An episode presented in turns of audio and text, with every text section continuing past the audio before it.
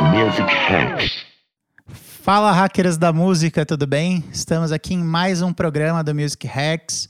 É, Marcos Borer da Angora Music aqui, do Music Hacks, no estúdio Lab da IMT, Escola de Música e Tecnologia.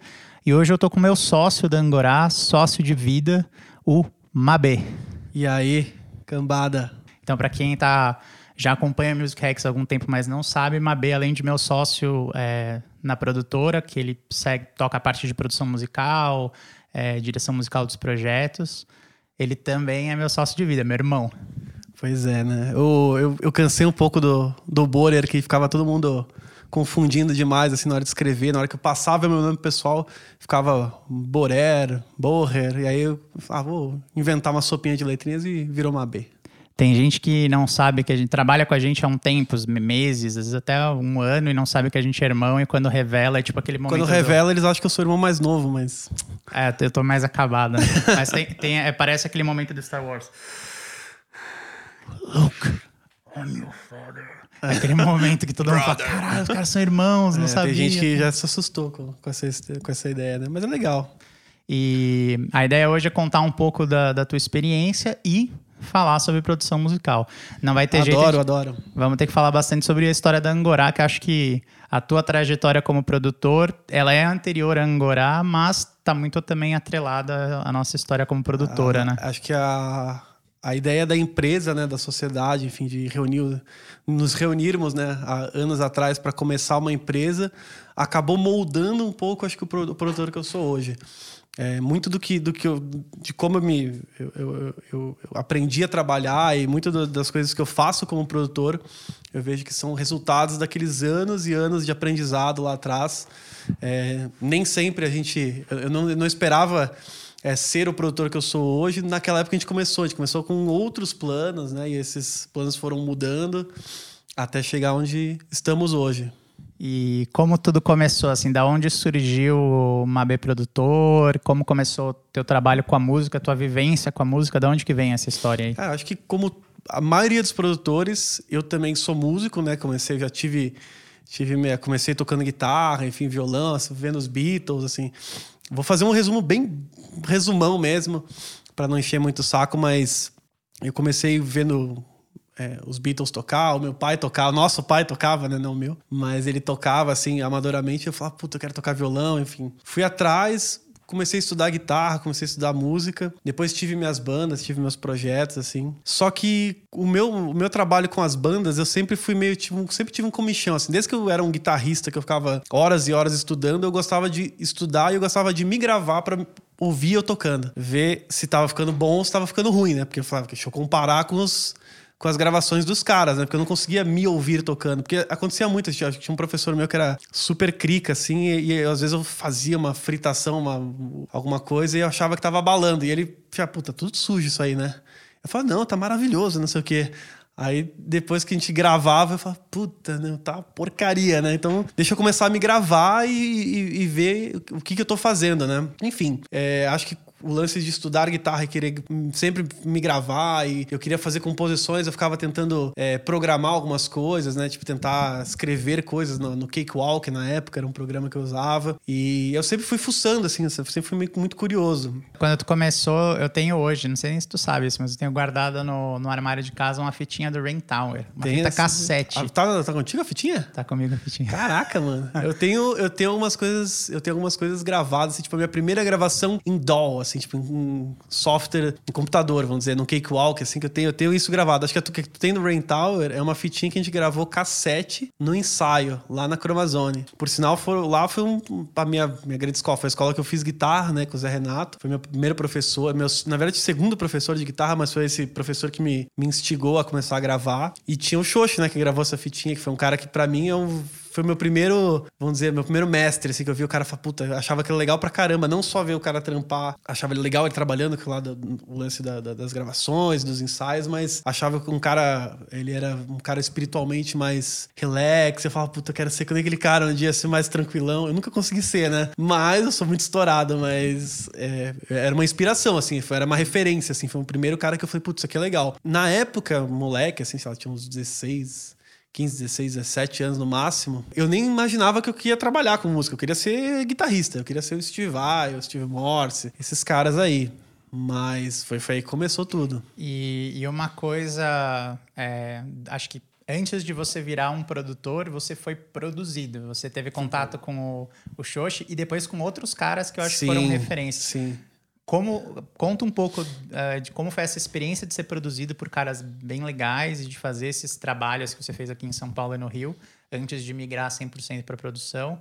E você aprendeu alguma coisa com esses caras? Conta um pouco desse processo. Isso faz diferença no seu trabalho como produtor hoje? Faz muita diferença. Aprendi muito. Como eu falei, eu era um, eu era um artista, vamos dizer. Eu estava no, no, no na ponta do artista. Nunca imagine, na época eu nunca imaginei é, que eu ia virar um produtor, que eu ia trabalhar com música dessa maneira. Eu tive uma banda que foi talvez a banda que a gente, a gente trabalhou mais tempo, enfim, que a coisa ficou séria, vamos dizer assim. É, e essa banda, eu lembro que foi uma banda que a gente não, peraí, vamos, vamos gravar para valer. Então, já que, já que eu já sabia brincar um pouco com os, com os, programas e tudo mais, a gente resolveu fazer um. A gente morava numa casa que tinha uma edícula e tinha uma, uma, duas salinhas que sobraram, era uma casa grande, assim. E a edícula tinha duas salas, a gente transformou a sala numa técnica e uma sala de gravação, literalmente. Com, com caixa de ovo na parede. Com caixa de ovo na parede, cara. Foi maravilhoso. O som ficou muito bom, assim, por incrível que pareça, ficou bom o som da sala. Eu já tinha, tinha, tem gravações que a gente ouve de lá que eu falo, caramba, foi, ficou legal, né? O som da sala ficou bom. Tudo bem que depois as, as baratas apareceram e chegou a conta, né? Era barato no início, mas uma hora a conta chega e foi, mano, surreal. Foi quase um pesadelo, assim, tirar aquelas caixas de ovo. Mas, é, onde eu tava, a gente começou a ficar mais sério, então a gente se reuniu, juntou quatro pessoas e falou: vamos tipo, botar uma grana assim e tentar investir pra gente comprar uns equipamentos, nosso próprio equipamento e tentar fazer alguma coisa a gente mesmo, ao invés de ir gravar no estúdio. O que, que a gente fez? Vamos, vamos aproveitar que o Marcelo é o cara aqui da banda que mexe, sabe um pouquinho, vamos comprar e ficar usar a nossa, nossa casa aqui, nosso nosso estúdio ali, nossa edícula, como um quartel-general. E virou um quartel-general da banda, literalmente. A banda vivia lá, acampava lá. A gente passava, cara, muitos dias da semana lá. Tinham domingos assim que o Gui chegava lá às sete horas da manhã, me acordava, ia lá, entrava, acordava. Me, me, puxava para tomar café e a gente começava a trabalhar super cedo. Então a gente, a gente viveu aquilo intensamente. Mas o nosso intuito era fazer uma demo. A gente não comprou porque a gente queria é, a gente não fala, ah, vamos comprar porque. Até porque acho que naquela época não existe, nem era tão forte assim essa, essa esse lance do bedroom producer de você é, fazer você mesmo, enfim, e ir para cima. A gente pensou que a gente podia comprar e montar umas demos, assim. A tecnologia ainda não estava tão avançada. A tecnologia não estava tão avançada, se bem que, na época, nossa primeira... Assim, eu tive outras placas de som, gravei umas placas de som horríveis, assim. E a nossa primeira placa de som juntos, assim, que a gente teve com a banda, foi uma Motu oito canais, enfim, já tinha uma taxa de conversão legal, era uma placa muito boa. Então, pô, com oito canais, dá para gravar melhor que os Beatles já, né? Então, quer dizer. Não tinha desculpa também. Não tinha desculpa, porque se o Sgt. Peppers foi gravado com quatro, a gente com oito, a gente tinha que fazer miséria. E a gente foi bem, assim. Tipo, a nossa demo, a gente lembra que na época a gente fez uma demo e levou essa demo pro Lampadinha mixar. Foi aí que eu conheci o Lampadinha pela primeira vez, assim. E, e assim, a qualidade da, da demo mixada por ele ficou muito boa, assim, para uma demo primeira, primeira gravação de uma banda ficou bem legal. E aí, então, a tua estratégia na época foi fazer uma demo bem legal e levar para um cara mais experiente mixar para tentar tirar ainda mais daquele trabalho. Exatamente. A gente sabia que assim, o máximo que a gente poderia fazer, e ainda assim, mal e porcamente, era gravar, né? Porque a gente não tinha experiência. Eu tinha uma experiência, mas muito limitada, né? Eu tava aprendendo como podia. Na época, o acesso à informação era bem diferente de hoje em dia. A gente tá falando de 2000 e. Não tinha YouTube, né? não tinha, não nada, tinha nada, nada disso. muito no primórdio, né? Mas o, a quantidade de informação técnica assim era muito baixa, muito pequena. A gente levou pro Lampadinha essa primeira demo, enfim, fizemos um, um, uma, uma, demo, começamos a tocar, a gente começou a, a, a, ir atrás de shows, enfim. Depois da demo, a gente fez um outro disco, a gente fez um disco com, se não me engano, 10 músicas ou 12. E aí a gente acabou indo fazer lá no Rio com um produtor chamado Nilo Romero, um produtor que já fez Cazuza, Ana Carolina, Paulinho Mosca, e essa experiência foi surreal, assim, tipo, que a gente gravou com um produtor bem legal, é, que tinha uma puta experiência. Foi assim, eu, eu ficava, tudo que eu, que eu via o cara fazer, eu ficava meio que absorvendo, assim, eu fui meio esponjinha. No, tanto nesse processo, quando, quando vendo Lampadinha tra, trabalhar e outros casos, é, sempre absorvi bastante, né? E a gente gravou em estúdios legais, a gente gravou em vários estúdios no Rio de Janeiro, a gente não gravou em um estúdio só, isso foi legal, porque a gente teve a, a oportunidade de conhecer vários lugares durante o processo. Isso foi um aprendizado, enfim, uma experiência que é, não vou dizer que não tem preço porque foi bem caro, mas na época, mas foi bem legal, assim, valeu a pena, sabe? E, e aí, quando que virou a chavinha do Mabê músico para uma B produtor? Quer dizer, você foi estudar, você começou a trabalhar? Qual que foi a. A banda mudança? começou, a banda começou a, a, diminuir o ritmo da banda, chegou a um certo ponto que acho que como a gente vê vários casos de bandas que, que tem data de validade por certas questões. No nosso caso, é, a gente tinha algumas pessoas da banda tinham outros compromissos. A gente também começou a, a a gente tava numa época que era muito estranho, né? Porque foi, a gente vivia uma época que assim, a gente tinha acabado de sair do auge das, das gravadoras, venda de CD, e a venda de CD tava despencando. A época do. Acabou de sair o Napster. Não tinha mercado digital, não A gente não sabia nada, digital. né? Tipo, a gente ficou completamente vendado, assim. Vamos dizer que assim, a gente pegou. Pode ter sido o melhor e pode ter sido o pior momento para se lançar uma banda. Como a gente era inexperiente, pra gente foi o pior momento, né? Porque a gente não sabia nada sobre marketing digital, não tinha as plataformas digitais como tem hoje. Enfim, naquela época eu acabei indo, acabei indo fazer faculdade de letras um tempo. Depois fiz comunicação social. E eu sei que mais ou menos nessa época eu já comecei a. a... Ah, eu tive um amigo meu que da faculdade que falou: vamos, fazer alguma coisa com, com produção para jingle, spot, música é, trilha publicitária, né? Eu falei: bom, bora, vamos, né? Eu sei que a gente começou só que eu e o Chicão, a gente era muito amigo, né, cara? Eu não sei, acho que não deu, ia acabar não dando certo, né? A gente falou, bom, vamos. A gente começou a trabalhar um pouco, mas lá pelas tantas a gente já não tava. A gente tava mais é, é, sendo amigo e menos é, trabalhando juntos, né? Eu sei que a gente tinha começado a montar uma, um home studio na época, e quando tu apareceu. Com, em casa, em né? casa, né? tipo, em casa, tava lá, né? A gente, na época, a gente falava super pouco, assim, tu era o irmão mais novo, né? Eu era o irmão mais velho, ficava, a gente era, tinha aquela coisa de idade, ficar meio separado. E aí tu veio com a proposta de fazer o estúdio, né? De montar um estúdio de ensaio, alguma coisa do tipo, não foi? É, exato. Eu tinha. Eu tava naquela fase, eu tava com 17 anos, tu já tinha 25. Então a diferença hoje é pouca, mas naquela época você já tava em outro nível e eu tava ali, molecote, pensando o que fazer de faculdade, saindo com os amigos e tal. E aí eu, eu tava com essa talvez com essa mesma com o bichinho falando, eu não sei se você é um músico de performance, não sei se você é artista, se você é músico to, instrumentista, mas fatalmente eu quero trabalhar com música, a música não vai sair de mim de forma alguma. E comecei a ter ideias do que fazer. Então fiz a listinha, puta, posso fazer isso, isso, isso, isso com música. E aí veio a conta que, pô, eu toco guitarra, a gente tem tal e tal equipamento, se comprasse uma bateria simples, dava para montar um estúdio de ensaio e fazer aquilo começar gerar acontecer, né? acontecer, gerar dinheiro. E aí, com 17 anos, mas com essa ideia embaixo do braço e um irmão mais velho para é. para me ajudar, até porque eu não entendia nada da parte técnica de engenharia de som, de gravação, e tu já tinha feito IAV, né? Sim, eu já tinha feito o curso de áudio. Acho que antes de fazer a faculdade, eu fiz um ano, foi um ano sabático que eu vou estudar áudio, estudar. Porque na época também não tinha curso de produção musical, né? Como tem hoje. É, então, é, hoje... o único curso que eu encontrei foi AV, o, o Fundamentos de Áudio, o básico de áudio que é um curso bem básico, muito bom, só que muito teórico. Então eu recomendo para quem quiser, só que é muito teórico. Se você não gosta de física, pula fora. Pula fora ou vai que você vai se apaixonar. Eu mudei minha visão, né? Tipo, quando fui para lá, gostei muito. A gente pegou a casa da a mãe tinha uma casa alugada, né?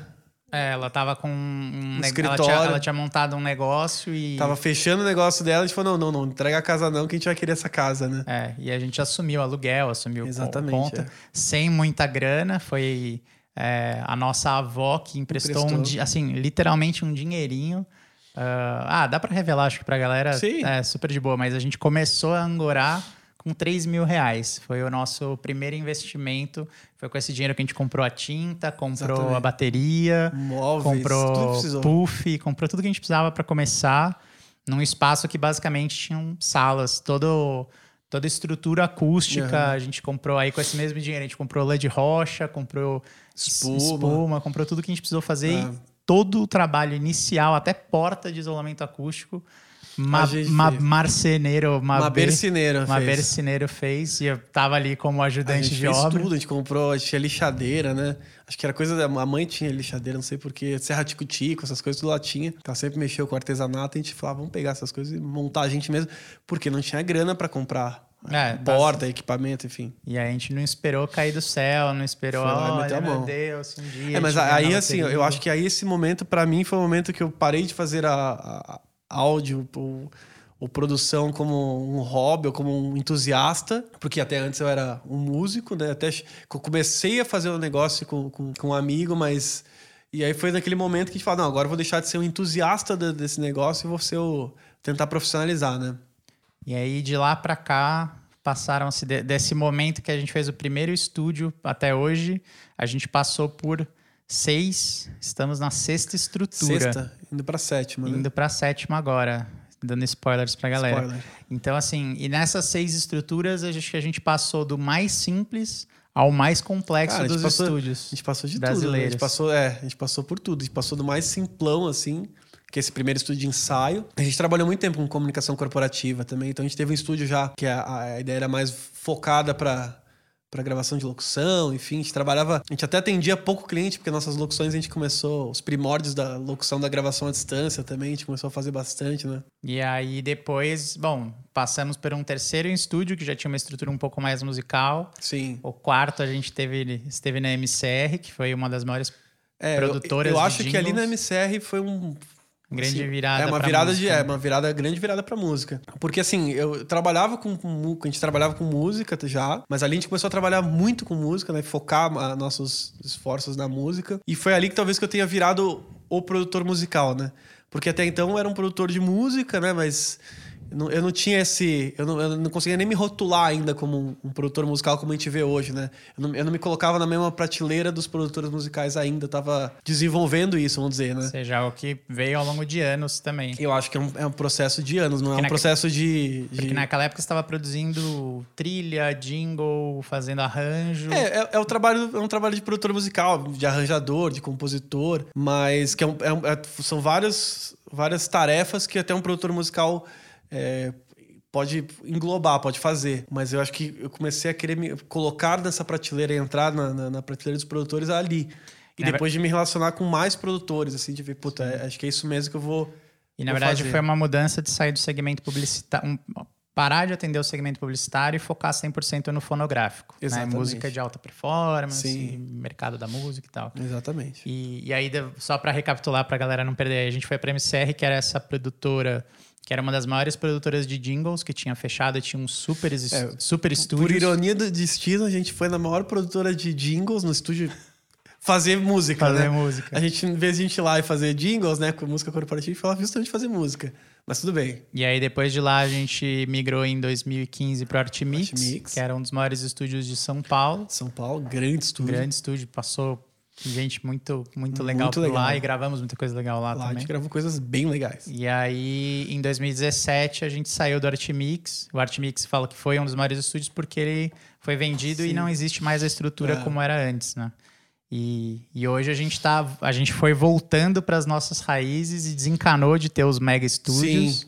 e focando mais em project studios, porque também tem, acho que, nosso lance de música pop, sim, focar sim. em outro tipo de produção. É, o, acho que eu sempre quis ter um grande estúdio, acho que virou um sonho, né? Depois que tu começa a trabalhar com música, fala, cara, quero ter um puta estúdio gigante. Isso foi um sonho durante um tempo, mas depois que a gente tem um estúdio grande, não, eu poderia ser uma pessoa super realizada, né? Tipo, como, é, como dono de estúdio. Só que aí eu, eu falei, poxa, mas eu sou produtor, eu tô me esforçando tanto para ser um produtor ou para ser um dono de estúdio, ou para ser um empresário da música no, no, de estúdio, vamos dizer. O cara que tem todo esse o trabalho de cuidar do estúdio e manter o estúdio. Eu queria ser um produtor, não queria ser dono de estúdio. Então eu achei uma hora virou a chavinha e falei, puta merda. Pode falar, pode puta falar. Puta merda. É, virou a chavinha e eu percebi que eu tudo que eu estava fazendo no grande estúdio lá no Artmix, eu estava conseguindo fazer em casa. Eu já tinha uma, uma sala em casa, um quarto, que eu estava produzindo coisas assim, tipo, quando, quando final de semana, às vezes à noite chegava em casa, dava uma adiantada nas coisas, nos trabalhos.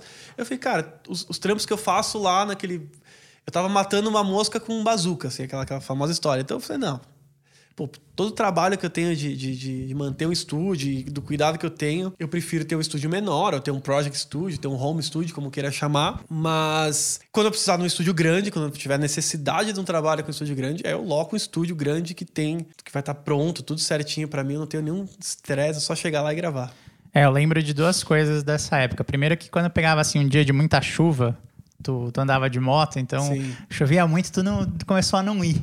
Tipo, ah, ah não, dava, porque... chegava depois, esperava a chuva passar e ia, né? É, não, não, porque tu falava assim, pô, tô, vou finalizar a mix em casa, ou vou gravar uns violões, vou gravar algumas coisas aqui em casa, depois eu vou pra aí, ou tá chovendo muito.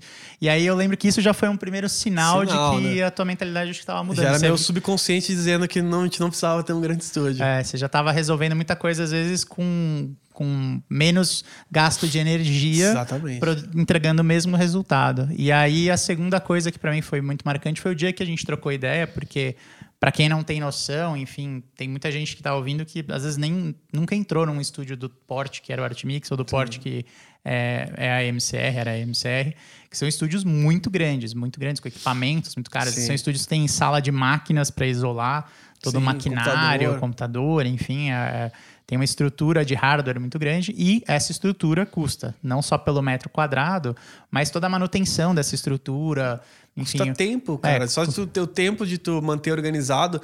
Ainda mais comigo. Eu comecei a adquirir um, com o tempo, fui adquirindo um lance de ser muito metódico com, com as coisas, né?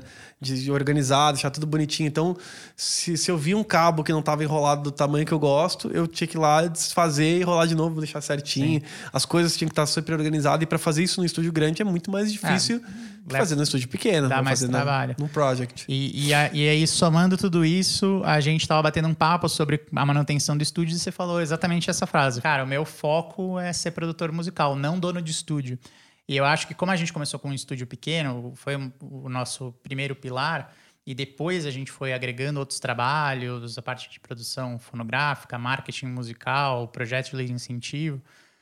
É, depois de um tempo, ainda mais quando a gente percebeu o trabalho que dava ser dono de estúdios desse porte, é, foi algo que perdeu sentido pra gente. Mas eu lembro que eu precisei ouvir de ti, porque para mim era, era o teu negócio sim. ter o estúdio grande, porque você sim, é o cara sim. da produção musical. É, só para lembrar, assim, que a gente. É que, é que é difícil, né? Quando, quando a gente passou a vida montando estúdios, né? Tipo, a gente começou com um estúdio de ensaio simplesinho, foi montando, né? então é difícil é, você percebeu isso aí porque a gente começou no estúdio pequeno e a gente vai querendo sempre crescer, né? E, e, aí eu lembro quando a gente foi pro. Inclusive, quando a gente foi pro MCR, a gente eh, chegou lá porque o Lampadinha nos, nos indicou uma sala, me passou, falou assim, ó, mostrou, sabia que a gente estava saindo de onde a gente estava e ofereceu uma sala pequenininha lá para começar a produzir lá e produzir coisas com ele. E foi aí que a gente entrou lá, era uma salinha minúscula. E hoje eu vejo que aquela salinha minúscula já é suficiente, sabe?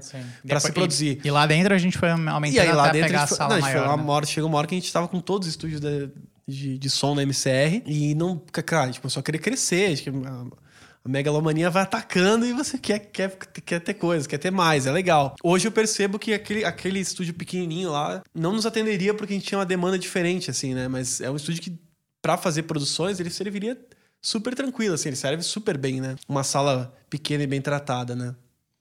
E aí, de lá para cá, você gravou, enfim, nesses últimos 13 anos, passou por mil projetos diferentes, de publicidade ao mercado fonográfico.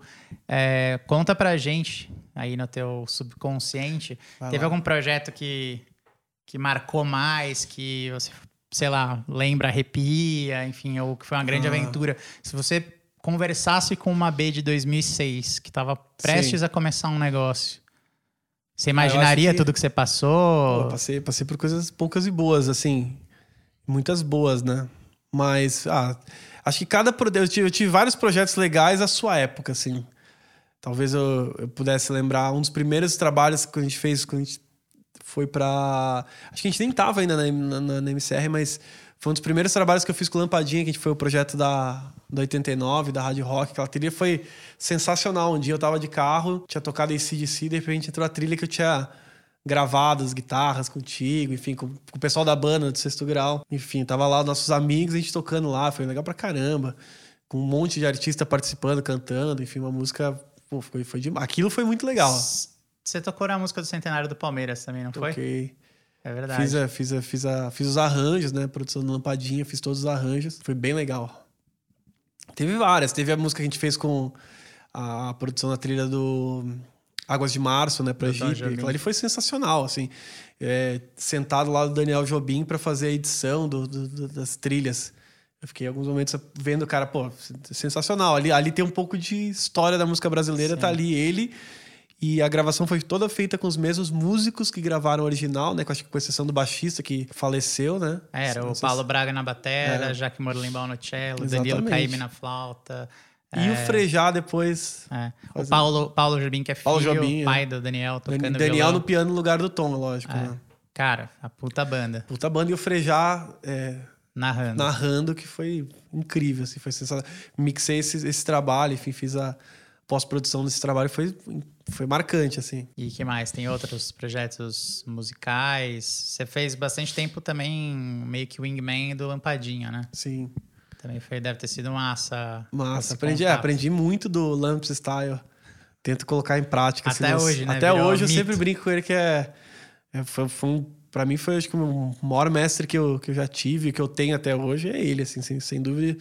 Sem sombra de dúvida, é um cara que me ensinou e ensina muito, assim. Lampadinha está em LA, mas a gente sente a sua falta. É, se você estiver ouvindo.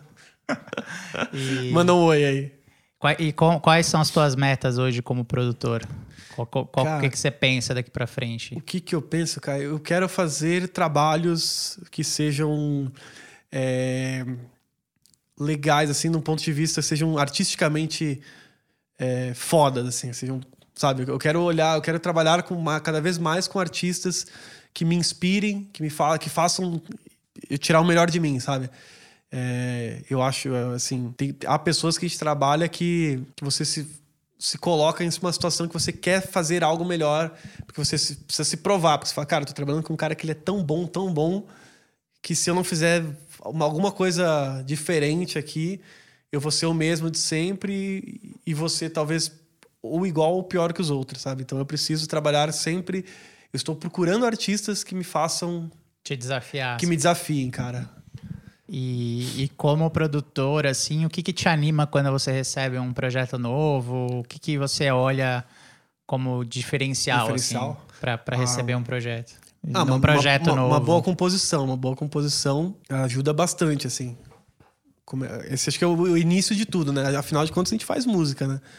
Então, se o material, vamos dizer, bruto não é legal, não é difícil você seguir adiante. Você pode até você segue adiante, mas muitas vezes isso não, não, não, não, traz um resultado que seja o ideal, né? A gente até trocou uma ideia disso no, no backstage, nos bastidores, uhum. sobre os tipos de produtores diferentes, né? Sim. Porque, inclusive, acho que foi tema de um workshop teu de produção sim, musical. Sim, eu falei um pouco sobre isso. E, e aí você ali meio que mapeou tipos de produtores diferentes e acho que tem muita gente que está ouvindo que não tem essa noção, né? É, ou não entende 100% o papel do produtor musical, ou não saca que, de repente, cada produtor tem uma especialidade diferente. Sim. Você pode contar pra gente, assim, um pouco? É, o, o produtor é o cara que vai assinar o trabalho, o seu trabalho. Então, normalmente esse cara que tem assinatura, ele é, é um cara que tem... que vai, vai dar o toque final e vai, às vezes, dar... Ele ele a, a verdade é que ele não pode dar a cara dele, né? Ele tem que fazer a cara do artista soar mais, mais do que tudo.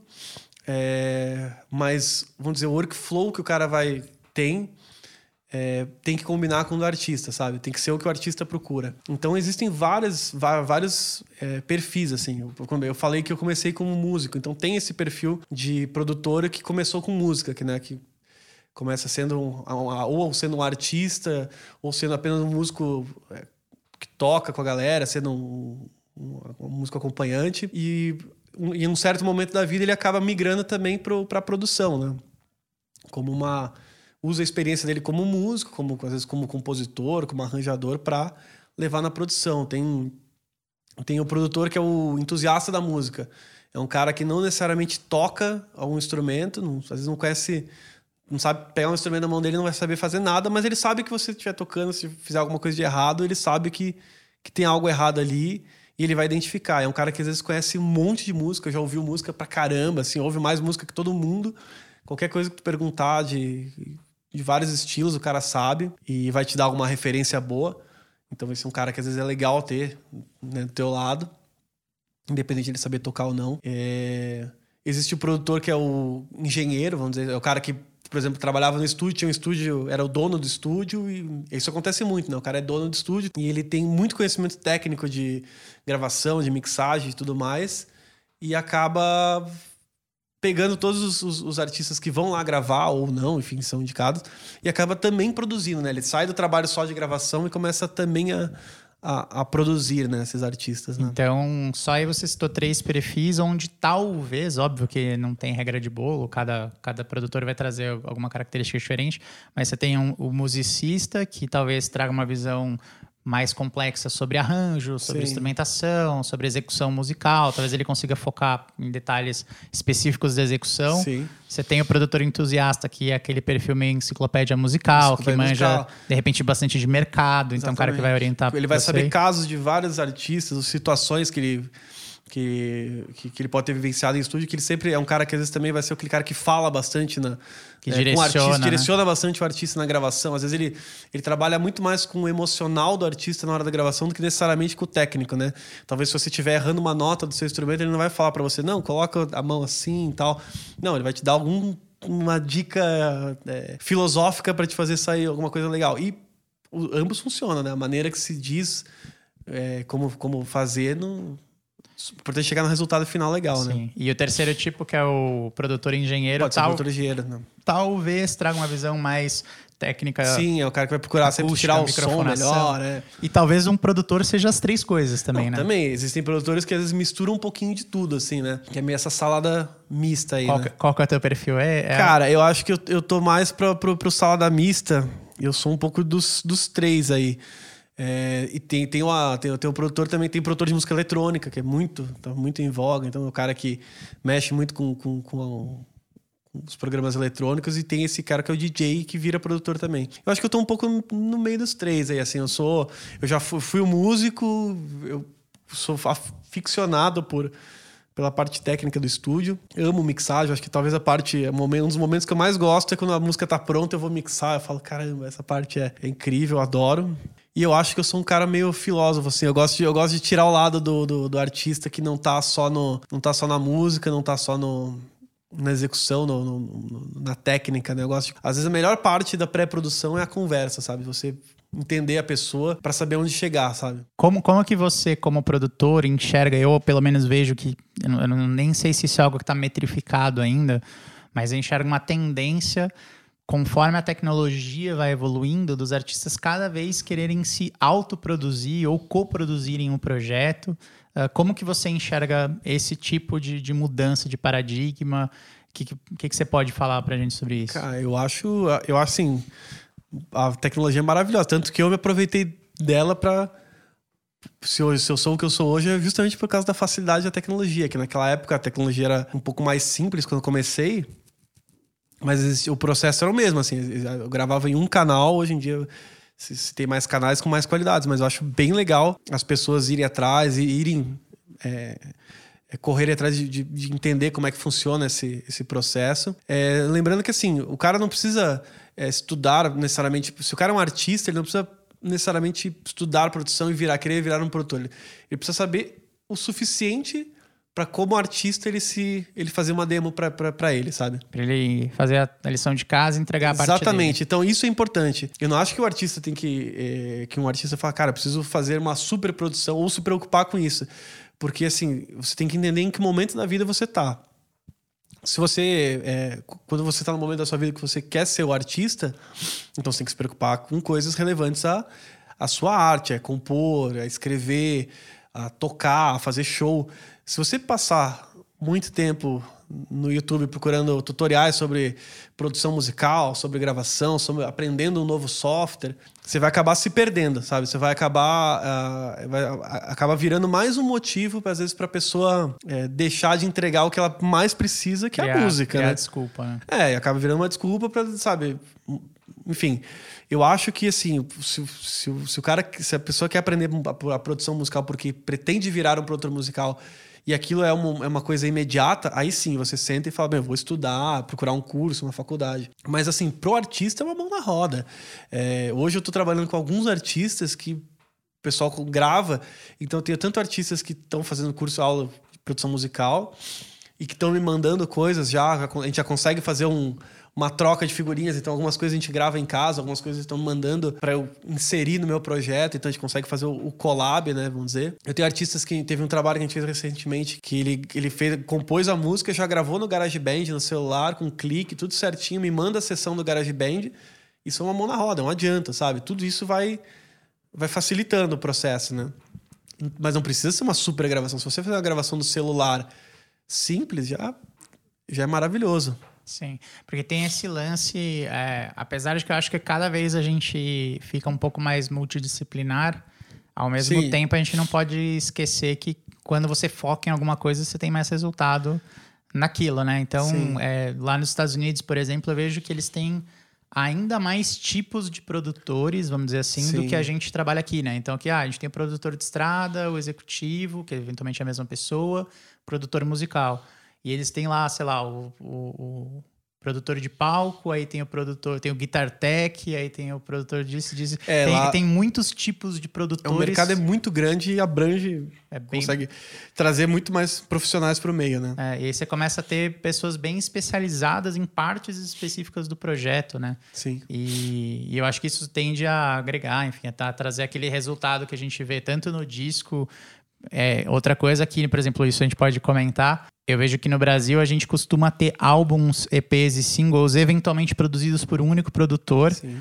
e composto tudo por uma única pessoa. É. Enquanto lá nos Estados Unidos essa colaboração entre é muito maior. Pega uma música pop, produtor pra caramba envolvido nas faixas. Tem, tem, tem, tem é... discos que tem mais de 30 compositores no, é. num disco só. E aí aqui é aquela coisa, né? A pessoa tem que bater o escanteio e correr para cabecear, Exato. enquanto lá, de repente, você tem uma pessoa só pra, pra beats, outra pessoa só pro arranjo orgânico, outra pessoa só pra pós-produção, outra só pra mixagem.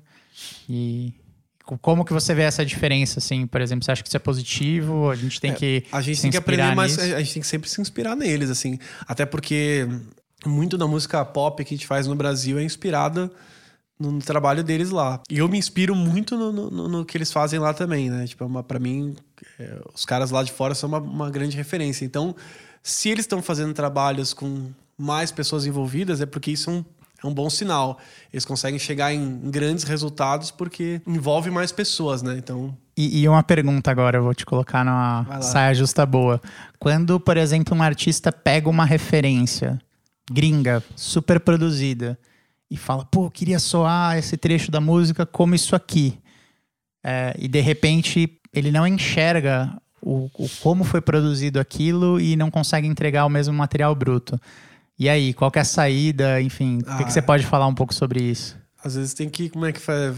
Trazer o cara pra, pra terra, né? Tipo, tem, tem, em algumas situações é, é inviável, né? É, é inviável assim. É, porque hoje em dia a gente fala assim que a tecnologia ajuda muito a diminuir um pouco essa, essa distância. Tem muita coisa que às vezes as pessoas conseguem fazer com. Elas fazem lá, né? Também coisas muito boas com, com mesmo, exatamente o mesmo setup que a gente tem aqui. Em termos de computador, as, muitas boas produções hoje em dia são feitas em notebook, né? Não são nem mais feitas em, em grandes estúdios. Mas quando chega uma, uma, referência que o cara traz um arranjo de cordas, de aires, sei lá, Google Dolls, né? tem um puta arranjo de cordas enorme e fala, cara, eu queria esse som aqui. Você fala, cara, não dá, né? Meu? Não... De repente eu Ali quero foi... uma pegada, ah, gosto do, do Muse, quero fazer um arranjo é. épico como Muse, cara, por exemplo. Ali, tá. Ali tem muita gente envolvida, tem é, é, é, gigante aquele. A gente tem que tentar transformar aquele, aquela, aquela, aquele troço gigante em algo que seja viável para o projeto, né? E é viável. E dá para fazer. Você não vai conseguir soar exatamente igual, mas você pode soar como a sua banda deve soar para aquele momento. Acho que esse é o caminho. Beleza. E agora pegando a, nossa dica final, né, do, do Music Hacks. Vamos dar um hack pra galera. É, vamos mandar um hack pra galera. É, se você pudesse dar uma dica que você fala, puta, essa é uma dica muito crítica para a galera poder desenvolver o seu trabalho aí de casa, o é, que, que você recomendaria? Invista em estudo. Eu acho que é isso.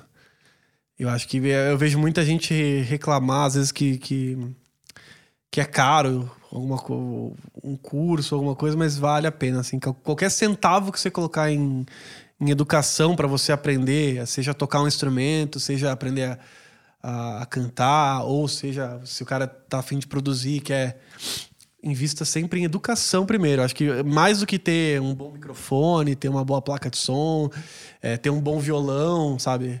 Não adianta nada você ter um Martin se você não souber tocar bem, cara. Desculpa, assim. Meu, não dá. E, e aquela coisa, né? O, a tecnologia muda, o instrumento pode, você o cara pode mesmo. perder, mas É. o, que, o que você aprendeu ninguém tira, né? Mais ou menos Exatamente. isso. Eu vi esses dias em algum lugar, não lembro quem foi que falou, que se você acha que é caro botar 100 reais, por exemplo, em educação, imagina investir 100 reais em ignorância. Tipo, é sempre melhor investir em educação. Então vai, meu, pega tudo que você tem, tudo que você pode fazer, faça em, invista em você mesmo, estude.